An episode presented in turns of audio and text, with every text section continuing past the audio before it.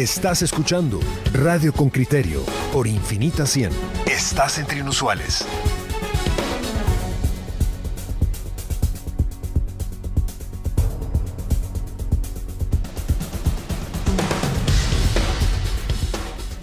Estamos de vuelta en Radio con Criterio y ahora, ¿de qué queremos platicar con usted? Es enero, muchas personas estarán buscando trabajo, buscando una mejor oportunidad para, para obtener sus medios de vida y, y la oferta educativa que hay allá afuera, las maestrías, las oportunidades de estudios, pues podrían ayudarle a usted a conseguir ese, ese empleo que usted tanto busca. Escuchemos la nota de Henry Bean y discutamos después con una auténtica experta.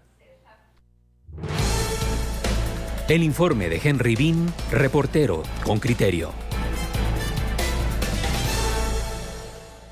Arranca el nuevo ciclo escolar y con este una diversidad de carreras que ofrece el sistema educativo, en particular los colegios privados. La Dirección General de Acreditación y Certificación del Ministerio de Educación cuenta con un amplio catálogo de disciplinas educativas que suman 328, algunas que llaman la atención, bachillerato en cosmetología, secretariado y bachillerato con orientación jurídica, bachillerato en filosofía y teología, perito bancario y de seguros, bachiller en corte y confección, perito en mantenimiento electrónico y maquinaria textil, perito en desarrollo de contenido digital y secretaria trilingüe. Verónica Spross, directora ejecutiva de Empresarios por la Educación, opina que el país debe priorizar las competencias del siglo XXI y analizar la demanda laboral para autorizar las carreras del nivel medio. En muchos casos, según ella, los jóvenes concluyen el diversificado pero no consiguen trabajo. Yo creo que los centros educativos deben verificar cuál es el potencial competitivo de su región. porque Pues de eso eh, dependerá en qué van a encontrar empleo los jóvenes o si también hay que formarlos para ser emprendedores, ¿verdad? Esa sería otra opción, que sí reciban una formación para lograr ser emprendedores, porque hay regiones del país donde no se ofrecen empleos eh, de parte de empresas ni inversionistas, sino que ellos, los jóvenes, tendrán que generar esas opciones laborales. Ante el amplio surgimiento de carreras a nivel diversificado, Diana Brown, directora ejecutiva de la Asociación de Colegios Privados de Guatemala, plantea algunos cuestionamientos. Ahora, siempre el problema es el docente, ¿no? Eh, para tener esa variedad de carreras hay que tener los docentes tienen que ser expertos de alguna manera y esas calidades pues son los que tienen que ir uno eh, desarrollando. Entonces sí, la pregunta es válida. Tener tanta carrera, ¿quién está impartiendo los, las materias, no las asignaturas? ¿Y con qué nivel de para que el alumno salga ya con la capacitación? SPROS refuerza la necesidad de desarrollar la infraestructura adecuada. Por ejemplo, hay centros educativos que sí tienen formación técnica, en INTECAP, Centros Quinal, sí, que sí cuentan con la posibilidad de que salgan con formación laboral en paralelo y eso es bueno, ¿verdad? Es lo positivo. La formación del idioma inglés es fundamental, añade Spross, ya que ofrece competencias clave para los estudiantes. Si tienen un nivel de inglés alto, digamos, eh, que se considera B1, según el estándar europeo, pueden obtener un buen trabajo en los centros de contacto lo importante es que también sea una formación adecuada, de calidad, la que se les esté brindando. Brown, por su parte, concluye que muchas de las disciplinas que se imparten ahora no implicarán necesariamente una oportunidad de trabajo para el estudiante, ya que los espacios están reservados para universitarios en formación. Las disciplinas que, que les dan las orientaciones, lo que les dan son pincelazos, Henry, son pincelazos de lo que es una disciplina. Yo pensaría que los que son bachilleratos con orientación únicamente va a servir para que el alumno diga, esto sí me gusta, esto sí voy a continuar, porque un bachiller, pues obviamente se supone que va a continuar en la universidad. En un informe de 2013, la Unión Europea indicó que se deben hacer esfuerzos para desarrollar segmentos educativos en el país como la agricultura, mercadeo, construcción, textiles, industrias alimentarias, informática, telecomunicaciones y turismo. Henry Bean, Radio con Criterio. Muy bien, esa es la, información. ¿Qué piensa usted de qué, capacitaciones, qué educación sería la más apropiada para el guatemalteco para ayudarle a conseguir trabajo y, bueno, desarrollarse de una manera con mejores oportunidades en nuestro país? Está al otro lado de la línea telefónica doña Ana de Molina, ex ministra de Educación, a quien conocemos. Ella también fue ministra de Finanzas Públicas en el gobierno de, de Ramiro de León Carpio. Es una verdadera conocedora del Estado y es una persona que conoce muy bien la educación guatemalteca. Bienvenida Ana, feliz año para usted. Muchísimas gracias, Juan Luis. Buenos días, feliz año también para Claudia y, para, para, Pedro. Para, para Pedro, muchísimas gracias. ¿Qué le parece que le salió el niño a él hoy en, en, la, rosca, de Reyes? ¿No le parece? Ah, nos debe el tamal entonces. Nos debe el tamal.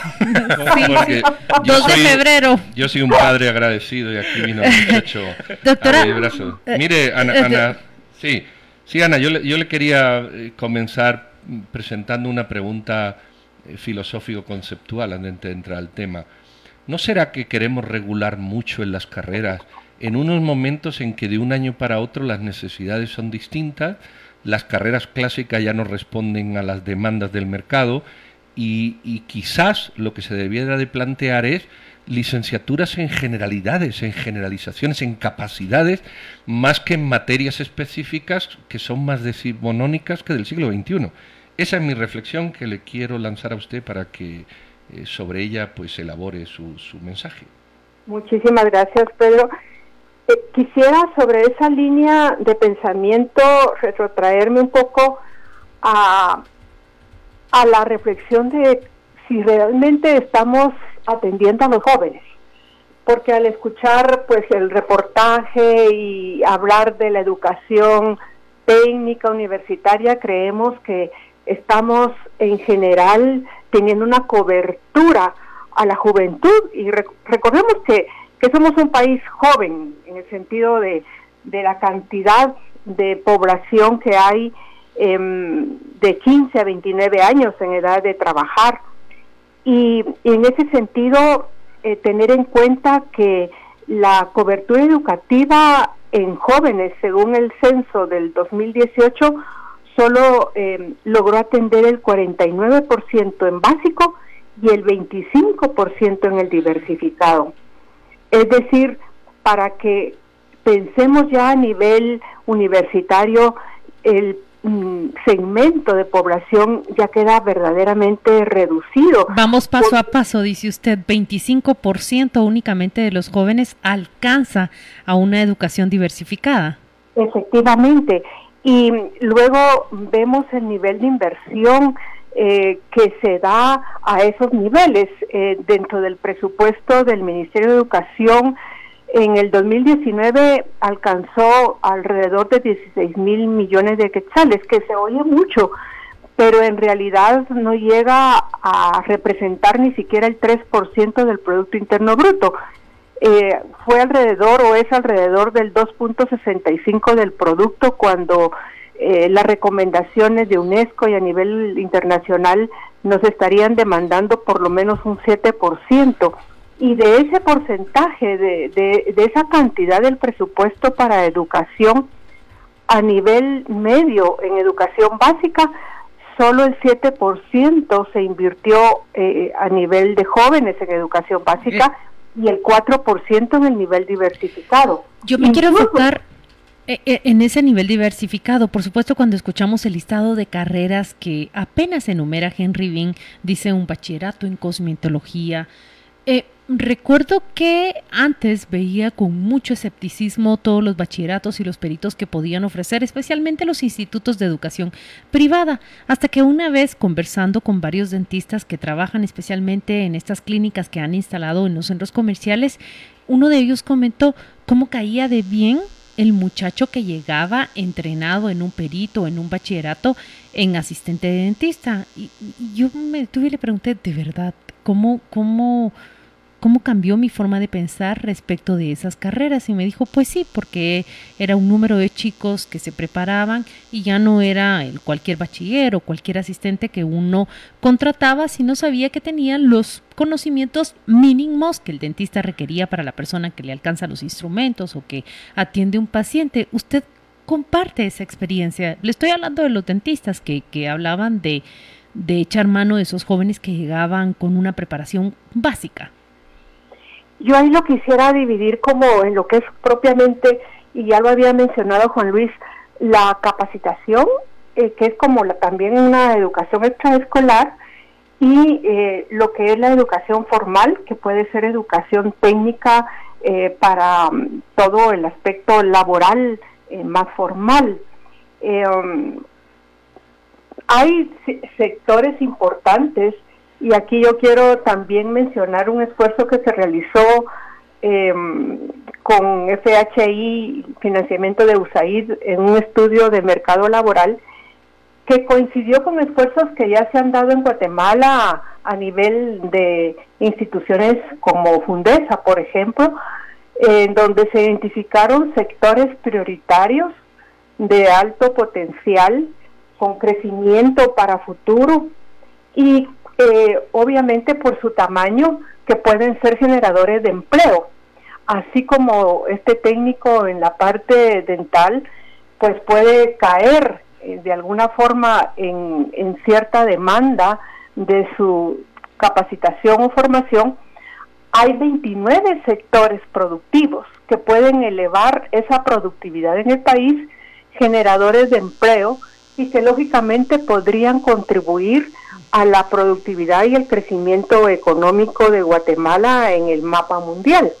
Eh, voy a mencionar algunos eh, que ya de alguna forma están vinculados, según lo que escuché en el reporte, y, y, conozco de los que se crearon en el Ministerio de Educación, alimentos procesados, servicios logísticos, un técnico en logística, por ejemplo, es demandado en distintos niveles del proceso, turismo, sistemas financieros, el tema de textiles, eh, la parte de horticultura, eh, construcción, bebidas no alcohólicas, servicios de salud, que es justamente el tema eh, dental, lácteos, farmacéuticas, en fin, 29 sectores que pueden eh, responder eh, como una demanda ante la oferta educativa. Y aquí sí creo yo que es importante una vinculación entre lo académico y lo empresarial. ¿Qué necesita y qué demanda la empresa? Claro. Y sobre esa base claro. haya una comunicación entre lo académico,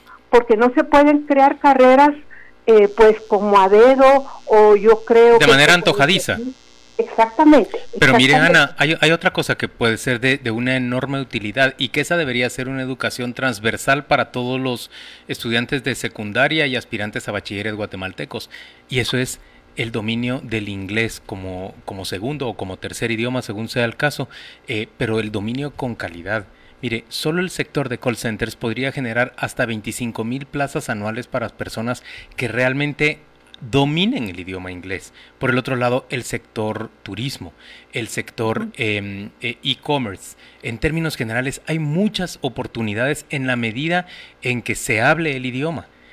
Pero Guatemala carece de catedráticos para dar el idioma inglés y seguramente vamos a tener que recurrir a mecanismos más innovadores como por ejemplo las clases en línea para poder dar, eh, para poder dar esa capacitación en inglés.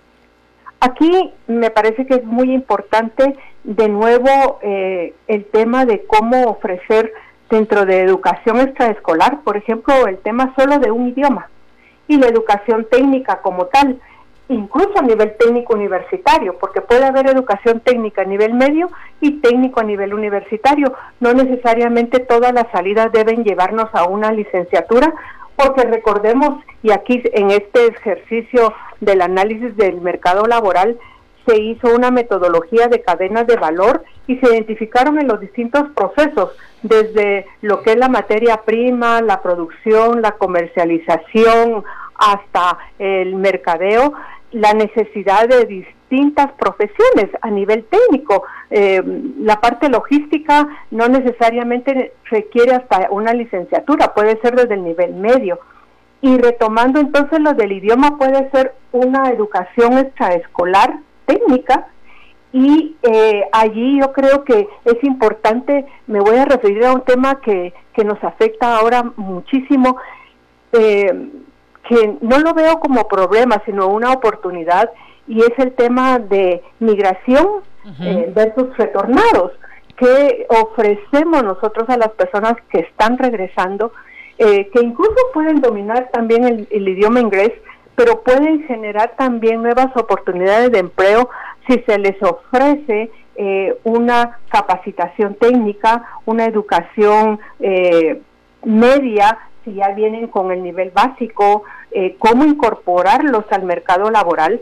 Recordemos que nuestro país está con alrededor de más del 65% de economía informal queremos que haya aumento de carga tributaria, necesitamos más inversión, pero con una economía informal que lógicamente no contribuye y que no por estar ocupado disminuye la pobreza. Recordemos que eh, de acuerdo a la tasa de crecimiento de la productividad laboral, en Guatemala se hizo una medición de 1989 al 2014 y se ubicó esa tasa en menos 0.2%, es decir, hay mucha economía informal, pero con un talento humano que no está capacitado, que no genera productividad, que hay precariedad eh, y que por lo tanto la informalidad hace que la persona se ocupe, pero que no disminuya la pobreza o la pobreza extrema.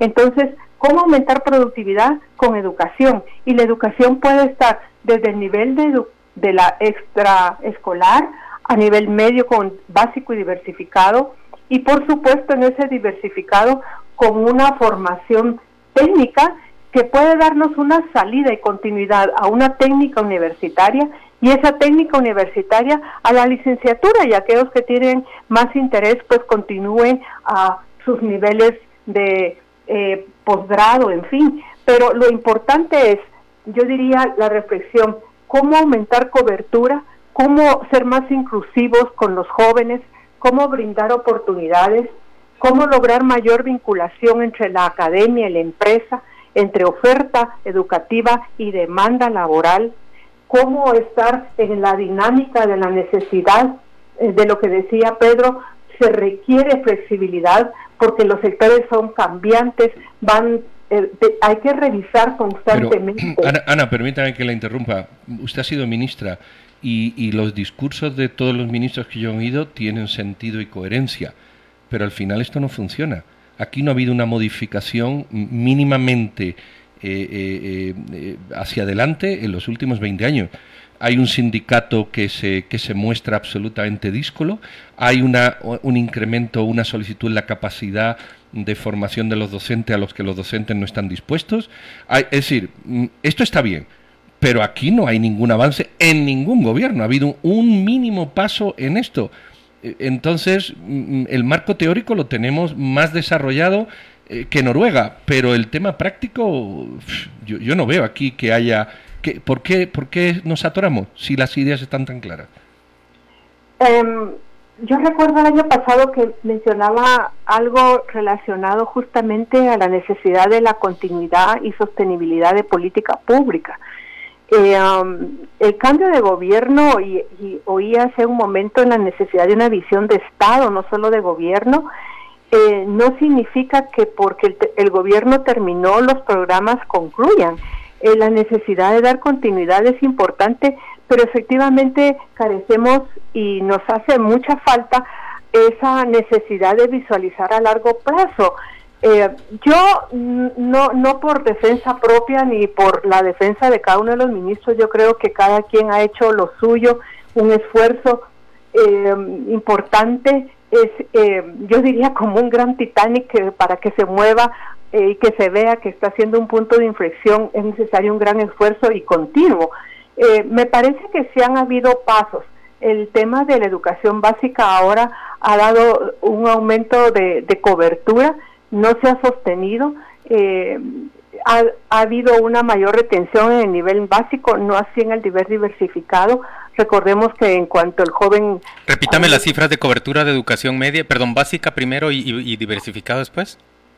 Primero es eh, educación... Media. Eh, en educación media, el nivel básico, el básico está en 49% de cobertura y el diversificado en un 25%. O sea, uno de cada dos muchachos en edad de estar en educación básica está yendo a clases y uno de cada cuatro en edad de estar en bachillerato está yendo a clases. Eso es lo que usted nos está diciendo con esas cifras. Exactamente. Entonces, ¿cómo aumentar, perdón, eh, cómo aumentar cobertura?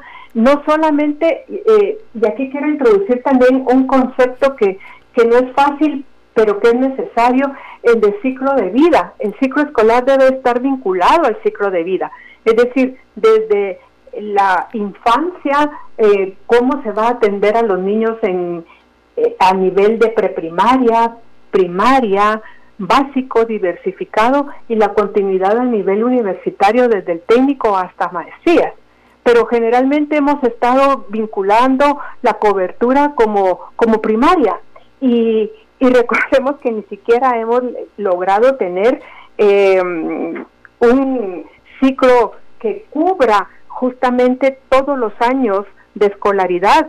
Eh, cuando vemos la escolaridad de los jóvenes de 15 a 29 años, que es una edad muy de contribuir a, la producción, al nivel de vida de cada persona, es de tan solo 7 años. Sí, es decir, esos, siete, esos siete años, ¿cómo pueden contribuir con esa escolaridad a la productividad laboral y por lo tanto a un crecimiento económico y al propio desarrollo humano. Recordemos que no la educación no significa solo aumento de ingresos, sino el bienestar de, la persona. Mejor condición de vida, por ejemplo, capacidad de planificar su familia, capacidad de decidir hacia dónde quiere ir. Ana, tenemos muchísimo más que conversar con usted. Desafortunadamente nos ha alcanzado el tiempo y, debemos despedirla en este momento. Un gusto platicar. Vamos a invitarla para hablar largo y tendido sobre este tema que a usted le apasiona y que evidentemente a muchos de nuestros oyentes les interesa. Educación para la vida. Feliz año. Gracias a ustedes. Feliz año para cada uno y toda la audiencia. Los oyentes con criterio están muy animados y dice, por ejemplo, Daniel Romero, lo que sí debe de exigir son mínimos de contenido impartidos. Actualmente la formación entre magisterio, perito y bachilleres es demasiada. Estaría bien un pensum común y si se desea un diplomado extra. Karin Codoñer dice hay que visualizar también que los jóvenes puedan tener un trabajo inmediato. Es una utopía pensar que todos van a ir a la universidad. Sí, sí es una utopía que todos van a ir a la universidad, pero la actual utopía es que todos vayan a una educación diversificada, cuando debiera ser una cobertura de 100%. Sí, no, en eso te doy toda la razón. Deberíamos tener un 100% de cobertura no solo de educación básica, sino de bachillerato. Pero miren ustedes, piensen por ejemplo, si nosotros le diéramos herramientas para el trabajo a los jóvenes guatemaltecos en educación básica. ¿A qué herramientas me refiero? Al dominio auténtico del idioma inglés, al dominio, por ejemplo, del paquete de Office. Oyentes con criterio me están escuchando. El Office, aprender a manejar Excel, aprender a manejar Word, aprender a manejar los programas básicos que se manejan dentro de ese paquete y que capacitan a las personas, digamos, para funcionar mm, bien en, en una, en una oficina. Y imagínese usted que también les diéramos capacitación por ejemplo, destrezas de, de, trabajo como para poder relacionarse en comercio, en servicios. ¿Ustedes no creen que estaríamos capacitando, ofreciéndole muchas más herramientas a los jóvenes para que pudieran salir a conseguir un empleo que les genere un, un salario razonablemente bueno? Piensen solo en el manejo del Excel. ¿Cuántas personas podrían trabajar en empresas que, me lo invento yo, podrían llevarle contabilidad a, gente en muchas partes del mundo o inventarios a gente en mucha parte del mundo? Imagínense si además hablan inglés y pudieran hacerse contratar en empresas de turismo o en empresas de, comercio que atienden, por ejemplo, eh, comercio internacional vía call centers o vía contact centers. Hay muchísimas oportunidades, por supuesto, que tienen que crearse, como ya nos decía Ana, de la mano de de los empresarios y los inversionistas, los que arriesgan capital. Bueno, lo, que pasa que de los 170.000 maestros que hay en el sector público, ¿cuántos tienen capacidad de enseñar Excel y de enseñar idiomas? Muy, muy pocos, Pedro. Entonces apague y vámonos. Pero no, Pedro, si hay capacidad. Mira, pues, si por ejemplo echáramos mano de los sistemas computarizados, lo que necesitamos sí es, es, es conectividad al Internet. Infraestructura. Por eso yo soy crítico de que se haya privatizado toda la conectividad a, Internet y pienso que deberíamos encontrar la manera y esa sería una brillante gestión. Yo sé que nos está escuchando el, futuro vicepresidente de la República porque estaba discutiendo, comentándose vía el WhatsApp temas. este tema, pero, pero por ejemplo que lográramos conectividad y vía conectividad en Internet, clases de inglés, pero también clases de lo que vos estás diciendo, Pedro, de, de aprender a utilizar el, el, Excel. Hay maneras de hacerlo, la gente puede capacitarse. Uno de los, eh, respecto a lo que estás diciendo de conectividad, una de las condiciones eh, eh, con las cuales Colombia celebró la concesión de la banda 4G a las operadoras telefónicas. Estamos hablando ahí de una privatización, una de las condiciones esenciales para para ofrecerla, para concederla en usufructo o, concesión, cualquiera que sea la figura, era justamente la conectividad en las escuelas. Fernando Cabrera está respondiendo a, una de las observaciones que hacía la doctora Molina. ¿Qué hacer con 103 mil migrantes retornados anualmente? Cuando los retornados solo los registran biométricamente y los despiden en la puerta sin tener apoyo.